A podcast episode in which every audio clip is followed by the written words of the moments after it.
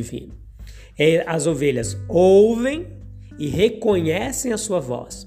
O tom de Cristo, quando fala com seus, é gentil e amável. Sua linguagem é compassiva e encorajadora. Sua voz é, portanto, adequada especialmente para os tímidos, os fracos e os desamparados.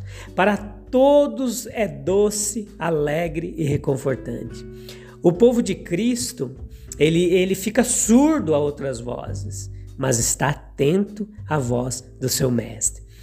É, seu encanto, o encanto do, de Jesus é sentido. A sua autoridade é reconhecida. Eles já reconhecem sua voz, que lhes é familiar. Eles sabem, amam e distinguem a voz dele no meio de tantas outras vozes.